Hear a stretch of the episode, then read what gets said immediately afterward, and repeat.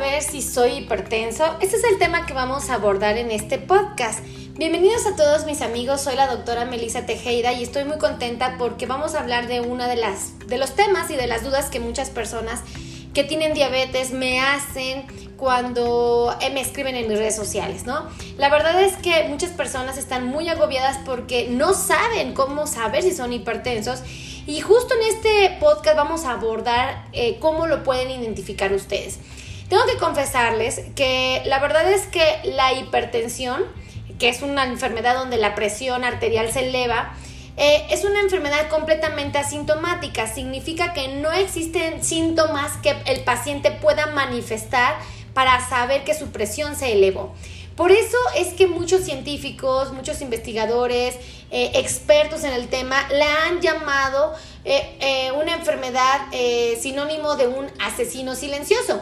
Lo que significa es que nos puede generar mucho daño a la salud sin siquiera darnos cuenta. Y lo que me gustaría que supieran es que definitivamente si ustedes creen que van a manifestar presión alta, y van a tener datos clínicos o datos que los pongan en alerta a ustedes como pacientes, pues definitivamente no.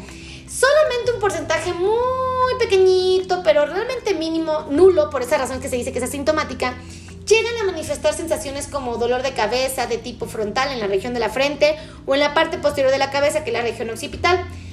Algunos otros pacientes llegan a describir que llegan a sentir zumbidos, escuchar zumbidos, perdón, o llegan a ver lucecitas. Pero esto no es en todos los pacientes, por eso es que eh, no se consideran como datos que deban de, esperarse en toda la población. Ahora tienen que saber que de igual manera eh, esta enfermedad se tiene que diagnosticar oportunamente. Quiere decir que en cuanto aparezca yo tengo que empezar a atenderla.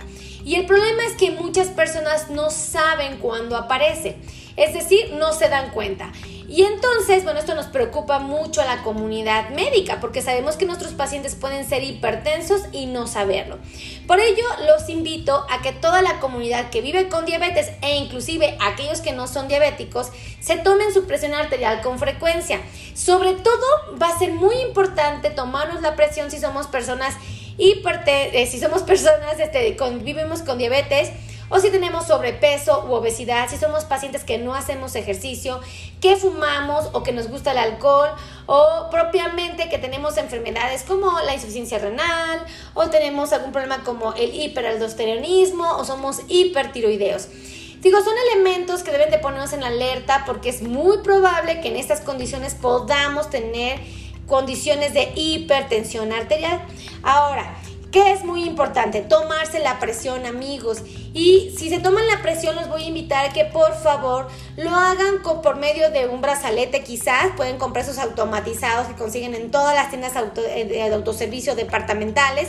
En las farmacias las pueden conseguir. Y evidentemente los voy a invitar a que lo hagan sentados, tranquilos.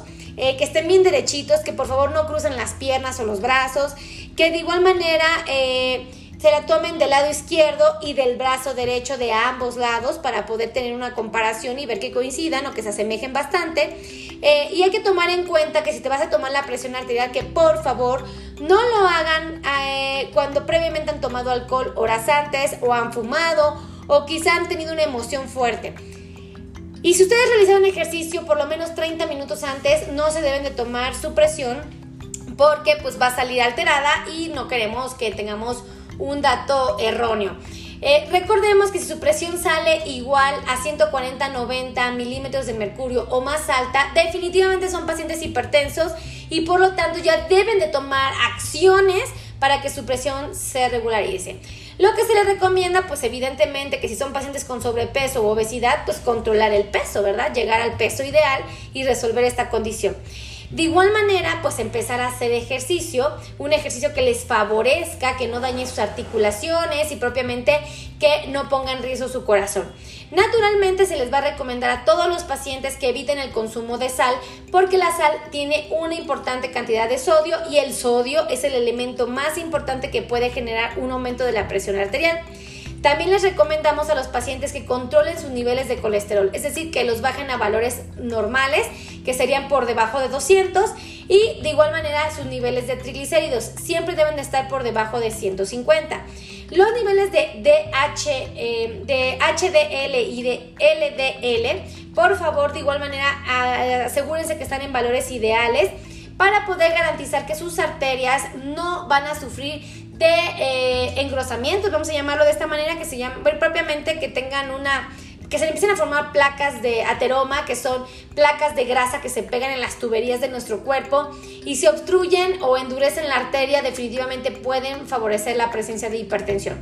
También en aquellos pacientes que tienen esas características y que ya son hipertensos, pues vamos a recomendarles el uso de medicamentos antihipertensivos. Obviamente esto los tiene que seleccionar su médico y dosificar.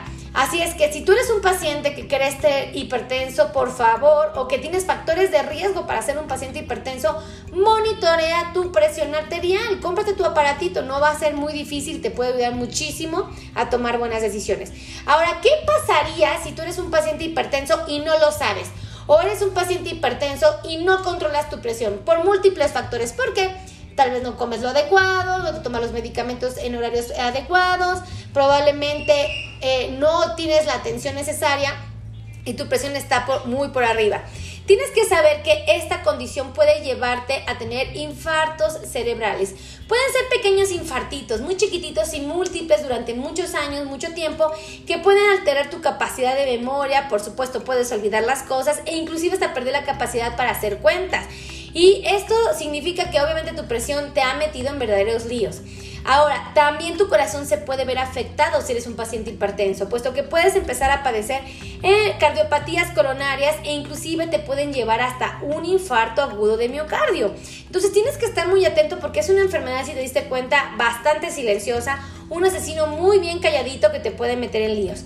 Y también tienes que saber si eres un paciente hipertenso, definitivamente puedes tener daño renal y someterte a situaciones muy delicadas que obviamente no deseas. Y si eres un paciente hipertenso y para colmo también tienes diabetes, bueno, dos enfermedades que pueden dañar tu riñón y que pueden deteriorar tu calidad de vida. Por eso es muy importante que detectes oportunamente si tu presión arterial se eleva. Toma en cuenta que la comunidad que vive con diabetes tiene un riesgo muy alto de ser hipertensa. Y aquellos que son hipertensos, eh, evidentemente pues tienen condiciones muy específicas que tenemos que modificar para garantizar la salud y el bienestar de nuestro cuerpo. Así es que mis queridos amigos de podcast, si les gustó este podcast, por favor compartan, compartan, compartan, compartan, compartan, compartan este podcast y de igual manera los voy a invitar a que suscriban a mi canal. Eh, de YouTube. Me gustaría mucho que fueran a mi canal y me siguieran en mis resto de mis redes sociales como Facebook, Instagram y TikTok. Me van a encontrar con mi nombre, Melisa Tejeda.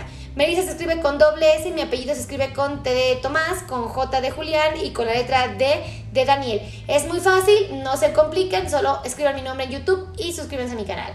Los quiero mucho, que Dios los bendiga y nos escuchamos en el siguiente podcast. Hasta luego.